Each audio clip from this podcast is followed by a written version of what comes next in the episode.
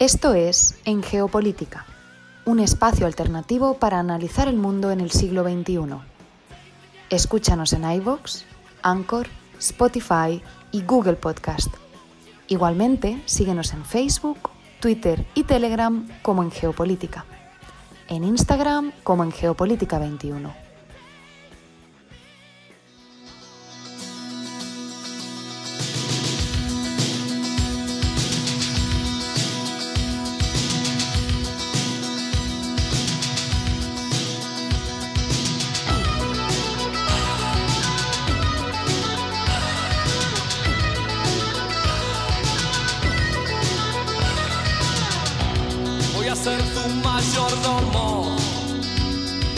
De.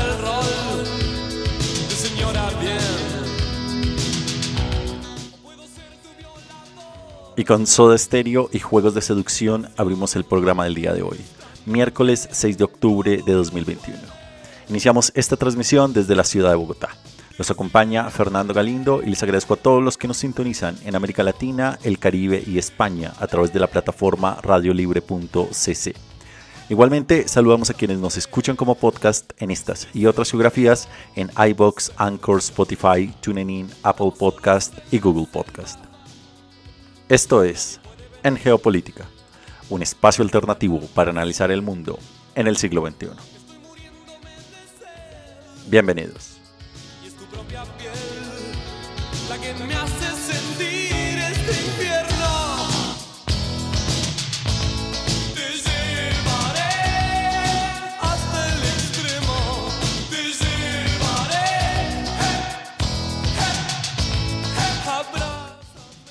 El programa del día de hoy, que tendrá una duración de media hora, nos va a llevar por un recorrido analítico sobre las principales coyunturas de la actualidad internacional, analizando los hechos, los protagonistas y los datos duros.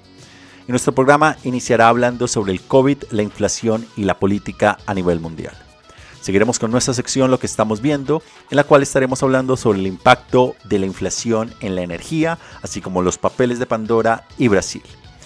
Nuestra sección en contexto, bloque 2, nos llevará a Pekín. Desde allí estaremos hablando sobre Evergrande y la crisis del mercado inmobiliario chino. Y finalizaremos este programa con nuestra sección Números Duros, que nos trasladarán a la Unión Europea, Nigeria, Brasil y Japón. Como ven, un amplio recorrido alrededor del planeta. Preparémonos entonces para iniciar este programa hablando sobre el COVID, la inflación y la política a nivel mundial.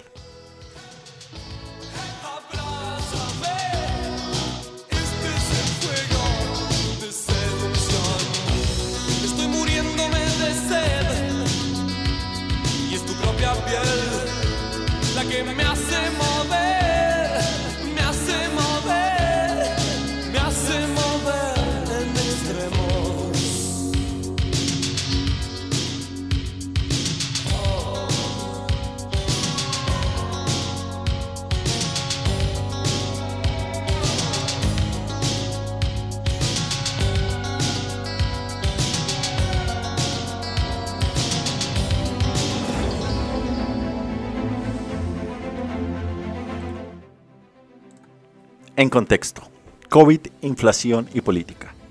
Todo el mundo habla de la inflación estos días. El aumento de los precios afecta a personas de todo tipo y en todo el mundo. En los Estados Unidos comprar un coche usado cuesta ahora un 45% más de media que en enero. Los europeos, a su vez, se preparan para un duro invierno con la subida de los precios del gas natural que llega en el peor momento posible. Los inversionistas asiáticos son los que más veces han mencionado la palabra inflación en sus llamadas este trimestre desde el año 2003, cuando la epidemia del SARS golpeó la economía china. En el Líbano, por su parte, cuya tasa de inflación anual es ahora la más alta del mundo, superando a Venezuela y Zimbabue, la mayoría de la gente compra en el país no para apoyar a las empresas locales, sino porque no puede permitirse las importaciones. La inflación, sin embargo, no siempre es mala. Y de hecho es un signo de una economía sana siempre y cuando se mantenga en torno al 1,5 o 2% anual. Pero ahora, en la mayoría de los países está subiendo demasiado debido a las consecuencias económicas de la pandemia en curso. 18 meses después, la demanda está en auge. Los consumidores tienen mucho más dinero en sus carteras que hace un año porque no gastaron mucho en el año 2020 por las razones de la pandemia. Las empresas también volvieron a funcionar y por tanto necesitan más energía y más materias primas para mantener sus plantas en funcionamiento y sus productos entregados a tiempo. Pero, el verdadero problema está del lado de la oferta. Las persistentes interrupciones de las cadenas de suministro relacionadas con el COVID significan que simplemente no hay suficiente material o que no se puede conseguir tan rápido como se quisiera. Cuando se puede es mucho más caro y a medida que se añaden los costos el precio va aumentando. Por ejemplo, un carro nuevo se ha convertido en un lujo en todo el mundo debido a la escasez mundial de semiconductores. Y si se quiere comprar una casa nueva o construir una fábrica, los precios están por las nubes y los proyectos se retrasan porque los materiales de construcción, sobre todo los procedentes del extranjero, que en el caso de la mayoría de los países eh, ocurre, escasean y tardan mucho más en adquirirse. Mientras tanto, la inflación se está convirtiendo rápidamente en un dolor de cabeza político a nivel mundial. La mayoría de los brasileños, por ejemplo, culpan al presidente Jair Bolsonaro del aumento del coste de vida en este país.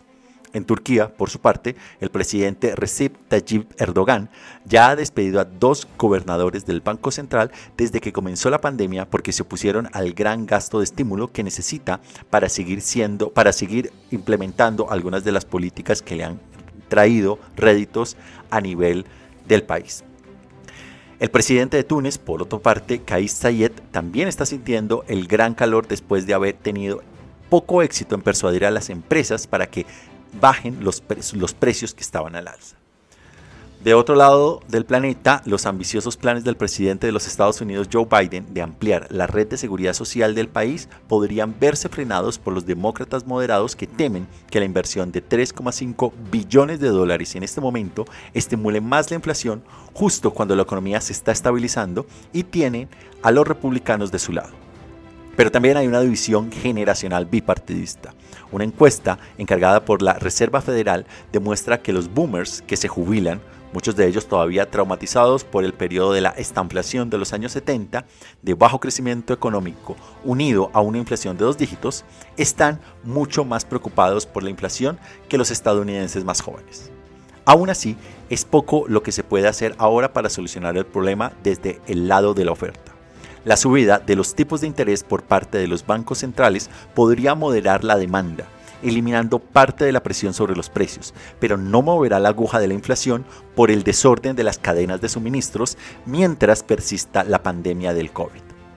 Además, cuando los gobiernos intervienen en la oferta restringiendo las exportaciones de otros países, necesitan, por ejemplo, la carne vacuna argentina o el trigo ruso, las cosas empeoran porque estas distorsiones pueden proporcionar un cierto alivio a corto plazo, pero a largo plazo solo aumentan la demanda y por tanto los costes para todo el mundo.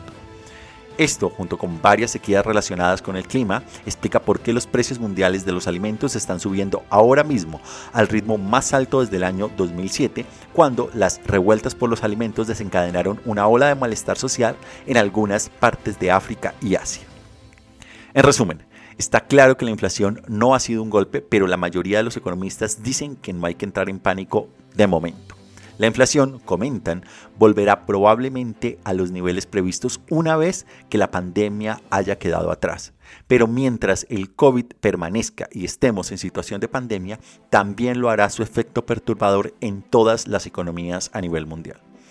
Así que la única manera para salir de esta situación no es otra más que seguir con las campañas de vacunación bastante dispares en varios países del planeta hasta lograr que la pandemia pase a un segundo plano y la vida pueda volver a ser, entre comillas, normal.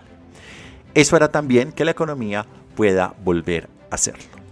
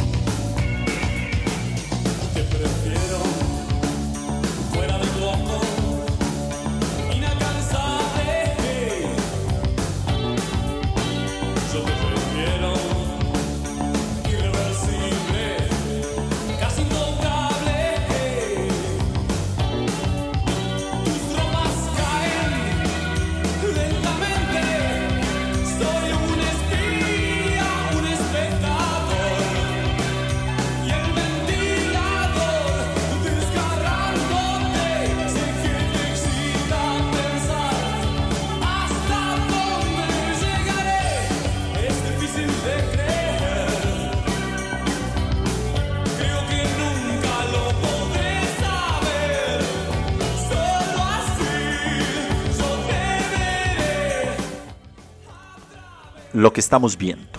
Vamos a ver el impacto de la inflación en el tema de la energía.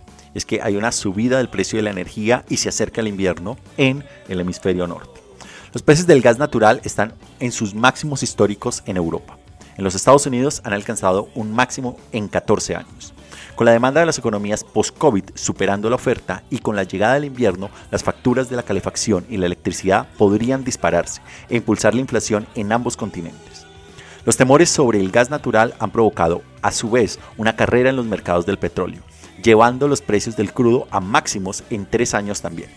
Mientras tanto, las restricciones al uso del carbón han contribuido a los apagones en China, provocando que algunas fábricas exportadoras de ese país ralenticen su producción justo antes de la temporada navideña, cuando suele dispararse la demanda de bienes de consumo fabricados en este país. Más demanda navideña persiguiendo menos aparatos y ropa significaría precios mucho más altos. Y luego, por supuesto, está la cuestión de cómo hacer frente a la inflación al tiempo que se promueven políticas de cambio climático destinadas a reducir precisamente las emisiones. Seguimos en esta misma lógica de lo que estamos viendo con cómo esta situación de la inflación puede y afecta el tema de los objetivos climáticos. Y es que estamos en vísperas de la COP26, la gran cumbre de la Organización de las Naciones Unidas sobre el Clima. Los gobiernos y las empresas se preguntan si una transición apresurada a las políticas ecológicas podría aumentar aún más los precios de cosas como, por ejemplo, los viajes de avión, contribuyendo al problema de la inflación que globalmente estamos viviendo. De hecho, el Banco Central Europeo afirma que reducir las emisiones de carbono a cero neto para 2050 podría tener efectos imprevisibles en la inflación. Pero la presidenta del, BCE, del Banco Central Europeo, Christine Lagarde, dice que es la menor de nuestras preocupaciones y que permitirá que la inflación aumente más allá de su objetivo habitual del 2%, mientras el bloque cumpla con los objetivos climáticos. Al fin y al cabo, la inflación no es la única causa del actual repunte de los precios de los alimentos, que también se debe al mal tiempo inducido por el cambio climático que destruye a su vez las cosechas de los agricultores en muchos lugares del planeta. Pero a medida que los gobiernos impulsan la descarbonización, muchas industrias tendrán que cambiar su forma de fabricar las cosas, lo que probablemente hará subir a su vez los costes. Aún así, Grandes economías como la estadounidense, la británica y la china parecen comprometidas con la transición a un mundo mucho más sostenible y afirman que el aumento de la eficiencia energética podría reducir las facturas de calefacción de los hogares, mientras que los vehículos más eficientes en cuanto a combustible podrían reducir los costes de los consumidores a largo plazo. Desde esta lógica del impacto de la inflación en el gas natural, así como en el cambio climático, ahora nos vamos a Brasil. Y es que de nuevo tenemos que hablar del presidente de derecha Jair Bolsonaro. Y es que miles de, cientos de miles de brasileños salieron a las calles en todo el país en los últimos días pidiendo la destitución de este presidente. Durante meses los focos han estado en el sentimiento anti-Bolsonaro que ha estado burbujeando en todo el país. Pero ahora cumple o llega a un récord del 58% de las personas encuestadas que dicen que su desempeño es malo y muy malo. El aumento de los precios de la electricidad, los alimentos, los medicamentos se han sumado al persistente descontento con la desastrosa gestión de la pandemia por parte del derechista Bolsonaro. Y un escándalo sobre la posible corrupción en la adquisición de las vacunas tampoco ha contribuido a su popularidad. Bolsonaro todavía puede contar con el apoyo inquebrantable de un cuarto o un tercio de la población y tiene una fuerte lealtad entre los policías y los soldados. Pero a medida que se extienda el descontento, parece cada vez menos probable que pueda derrotar al presunto rival en las elecciones presidenciales del próximo año, el expresidente Luis Ignacio Lula da Silva, quien conserva una gran popularidad en todo el país. La pregunta que ya no la hemos formulado en otras ediciones ha sido si aceptará la derrota en caso de que se dé por parte de Bolsonaro, quien ya viene hablando, muy al estilo de Trump, de que se va a presentar supuestos fraudes electorales. Y de ahí nos vamos a lo que son los papeles de Panamá 2.0, que son conocidos como los papeles Pandora. Y es que la filtración que se dio de los papeles en Panamá en el 2006 tiene hoy en día un segundo 2.0, conocido como los papeles de Pandora, y que han sido obtenidos por el Consorcio Internacional de Periodistas de Investigación y a su vez publicados por el Washington Post, que revelan la evasión de impuestos y las actividades delictivas vinculadas a pesos pesados mundiales, incluidos 14 líderes nacionales en actual ejecución de sus cargos. Estas son algunas de las revelaciones del Estado, pero seguramente estaremos volviendo sobre este tema en los futuros programas. Y está que dentro del Estado de Delaware ahora es un refugio para quienes trafican en secreto dinero. Está el, rey, el rey Abdullah II de Jordania, están aliados políticos del primer ministro de Pakistán, están a su vez dentro de 29 mil cuentas ilegales en paraísos fiscales, más del doble que permitió eh, la identificación del volcado documentos hace cinco años. Hay presidentes en activo como el presidente chileno, como el presidente ecuatoriano, varios miembros muy cercanos al gobierno colombiano, incluyendo quien fuese, quien es el director de la Dirección de Impuestos y Aduanas Nacionales en Colombia. De momento nada ha ocurrido, pero esta es una gran, gran revelación de cómo los grandes poderes que están vinculados a la política trafican o cuando menos tienen cuentas en el extranjero, que no necesariamente es un delito, pero que en muchos de estos sí han sido obtenidos para no pagar impuestos en sus respectivos países.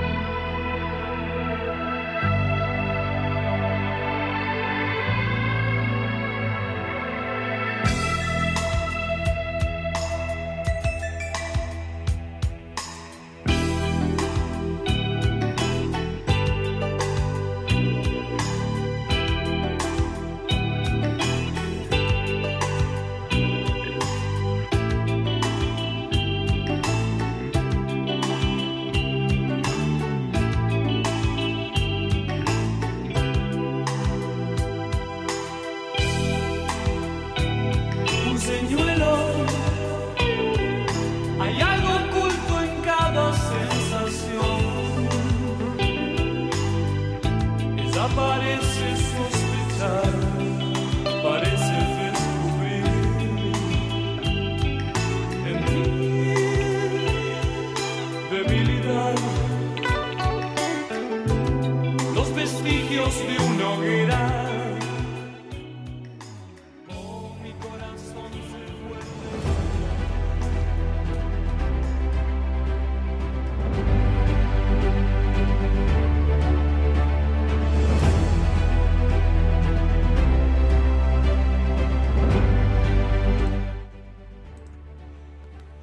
contexto, nos vamos ahora a Pekín y vamos a estar hablando sobre Evergrande y la crisis del mercado inmobiliario chino.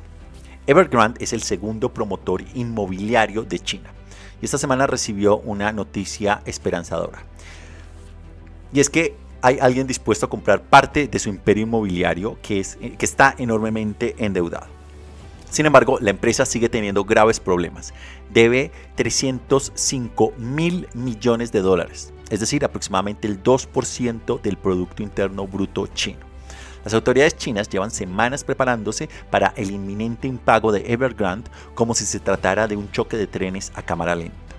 Con 1.300 proyectos en 280 ciudades de toda China, Evergrande que es una corporación gigantesca que también gestiona parques temáticos, fabrica vehículos eléctricos y es propietaria de un equipo de fútbol, es un peso pesado en la otrora floreciente sector inmobiliario chino que ha impulsado gran parte del crecimiento económico de este país en la última década. Y es que Evergrande eh, está incumpliendo sus obligaciones de deuda y este efecto dominó podría ser catastrófico dentro de la economía china, pero también dentro del mercado inmobiliario a nivel global. Aunque el gobierno chino probablemente protegería a los 1,4 millones de familias chinas, en su mayoría de clase media, que invirtieron sus ahorros de toda la vida para convertirse en propietarios de una vivienda, innumerables proveedores, grandes y pequeños, a los que se les debe mucho dinero, podrían llegar a la quiebra y hasta 4 millones de puestos de trabajo también se encuentran en juego. Pero el verdadero peligro es que las consecuencias se extiendan al exterior inmobiliario residencial en general, que representa casi el 30% del Producto Interno Bruto chino. Si los bancos chinos se ven perjudicados por sus acreedores inmobiliarios, tendrían mucho menos capital para prestar y el coste de los préstamos podría aumentar para todos. Una grave convulsión financiera que podría ser similar a la que se produjo en los Estados Unidos tras la quiebra del banco de inversión Lehman Brothers en el año 2008, erosionaría a su vez la confianza en China, tanto en el país como en el extranjero. Poco más de un año antes de que se espere que Xi Jinping confirme que seguirá siendo presidente durante el próximo mandato. Algo sin precedentes para los líderes chinos en la era post-Mao. Pekín, por su parte, necesita hacer algo y rápido pero se enfrenta a un acto de equilibrio muy difícil. Por un lado, podría dejar que Evergrande entrara en suspensión de pagos para dar una lección a la empresa y a todo el sector inmobiliario sobre el endeudamiento irresponsable, uno de los muchos síntomas del capitalismo sin límites que Xi Jinping lleva tiempo combatiendo. De hecho, la magnitud del agujero de la deuda de Evergrande no salió a la luz hasta hace ocho meses cuando Pekín endureció las normas sobre el endeudamiento inmobiliario en una de las primeras salvas de la posterior y más amplia ofensiva del presidente chino contra las grandes empresas tecnológicas y otros sectores que el Partido Comunista en el poder considera que anteponen los beneficios a los que el gobierno denomina como prosperidad común. El problema es que el colapso de Evergrande podría dar paso a un escenario de pesadilla para el Partido Comunista Chino y para el actual gobernante Xi Jinping. Un malestar social masivo derivado de una situación en la que los promotores han ido previendo, perdiendo propiedades residenciales, mm, prevendiendo perdón, propiedades residenciales y que no pueden luego construirlas, dejando a los compradores sin casa, sin ahorros y privando a los gobiernos locales de los ingresos por impuestos sobre la tierra y la propiedad que necesitan para mantener justamente el funcionamiento de sus gobiernos. Si a esto se le añade una crisis crediticia, nos encontramos entonces ante una desaceleración económica como la que China no ha visto desde finales de los años 70. En pocas palabras, salvar Evergrande podría tener un coste muy alto para el Partido Comunista Chino. Por otro lado, Xi Jinping también podría morder la bala rescatando a Evergrande porque es demasiado grande para quebrar, para evitar así el contagio en todo el resto del sector y para restaurar la confianza en la economía china. Sin embargo, al hacerlo, estaría socavando su propia agenda política de reducir el sistema, el riesgo sistémico dentro del sector inmobiliario chino. Por no mencionar que daría un mal ejemplo a otras grandes empresas chinas que están también en números rojos. Es así que quizá la apuesta más segura sería un colapso, entre comillas, gestionado, que algunos chinos han comparado con una demolición controlada de un edificio. Dejar que Evergrande se derrumbe, pero lentamente y gestionar de cerca el proceso animando a las empresas estatales a comprar los activos de la compañía pieza por pieza para que Evergrande no pueda pagar a su vez las deudas y terminar los proyectos que ya ha prevendido a los compradores de viviendas. Pero eso también sería complicado. Evergrande también debe mucho a los inversores extranjeros, por lo que Xi Jinping tendrían que enfrentar otro dilema arriesgarse a una reacción interna, haciéndoles cuadrar primero para mantener el flujo de dinero en el extranjero hacia China o dar prioridad al pago de la deuda china, lo que podría asustar a los inversores extranjeros, al menos temporalmente, ya que pues estamos hablando de la segunda economía del, más grande del mundo y esto indudablemente es un gran peso que pesa, valga la redundancia, sobre este país. En resumen, haga lo que haga Pekín, no tendrá una solución fácil. Un impago desordenado podría poner en cuestión todo el modelo de crecimiento económico de China. Sin embargo, si el actual gobierno de Pekín es capaz de evitar que la crisis de la deuda de Evergrande contagie al resto del sistema financiero chino sin necesidad de un rescate, habrá conseguido lo que el todopoderoso Estados Unidos no pudo hacer en su momento en el año 2008, que hubiera sido evitar el colapso de su mercado financiero inmobiliario mercado inmobiliario no financiero, que se convirtiera a su vez por su impacto como primera economía mundial en una recesión también mundial.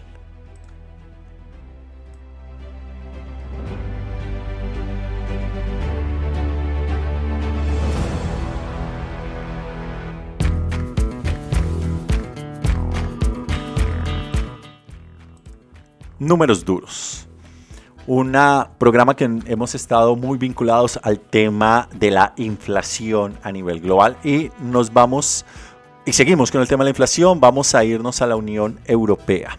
eh, a Nigeria, a Brasil y a Japón. El número que nos lleva a la Unión Europea es 10 y es que la inflación en la Unión Europea ha alcanzado en las últimas semanas el nivel más alto en los últimos 10 años, impulsada en gran medida por el aumento del coste de la energía. Mientras algunos observadores hacen sonar la alarma, el Banco Central Europeo ha mantenido la calma, afirmando que la inflación probablemente se reducirá a principios del próximo año a medida que se establezcan los cuellos de botella de la producción y la pandemia haya retrocedido. El siguiente número nos lleva a Nigeria y es 45,2. Y es que el Banco Mundial predice que para el próximo año el 45,2% de los nigerianos, que suman un total de 95 millones de personas, vivirán en la pobreza como resultado de la inflación causada por las interrupciones de la cadena de suministro y el aumento de los precios de los alimentos a raíz de la pandemia. Esto supone un salto de 5 puntos porcentuales respecto a los niveles del año 2019. El siguiente número nos lleva a Brasil y es 4. El Banco Central de Brasil ha subido su tipo de interés de referencia cuatro veces desde marzo en un intento de frenar la creciente inflación que alcanzó el 10% anual el mes pasado. En una región traumatizada por años de volatilidad financiera, el presidente de derecha Jair Bolsonaro ya se enfrenta a una reacción política y a una dura candidatura a la reelección del próximo año, como mencionábamos anteriormente. Y el siguiente número, relacionado también con economía, es menos 0,3 y nos lleva a Japón. Japón es la única economía importante que ha experimentado una deflación durante la pandemia, como una caída de los precios del 0,3% respecto al año anterior en los últimos meses. Tokio lleva mucho tiempo intentando impulsar el gasto y la demanda de los consumidores que se han quedado rezagados en parte por el envejecimiento de la población japonesa.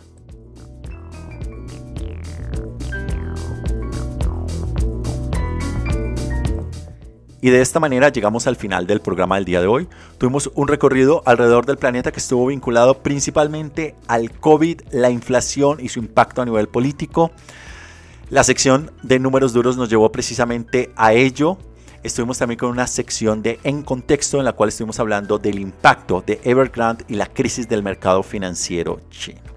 Les agradezco a todos ustedes por su sintonía y por escucharnos a modo podcast en diferentes lugares del planeta. Les invitamos a que si no lo están, se suscriban gratis en cualquiera de las plataformas en las que estamos. iBox, Anchor, Spotify, TuneIn, Apple Podcast y Google Podcast, a que nos sigan en Facebook, Twitter, Telegram e Instagram y también a que nos visiten en nuestra página web en geopolítica.com. Igualmente, a que si les gusta el programa y quieren apoyarnos, les invitamos a que nos dejen sus likes, comentarios y opiniones en cualquiera de las plataformas y a que lo compartan en sus redes para así seguir llegando a más personas. Yo me despido aquí, nos acompañó Fernando Galindo desde la ciudad de Bogotá. Les deseo un feliz resto de semana y nos encontramos en la siguiente emisión. Hasta la próxima.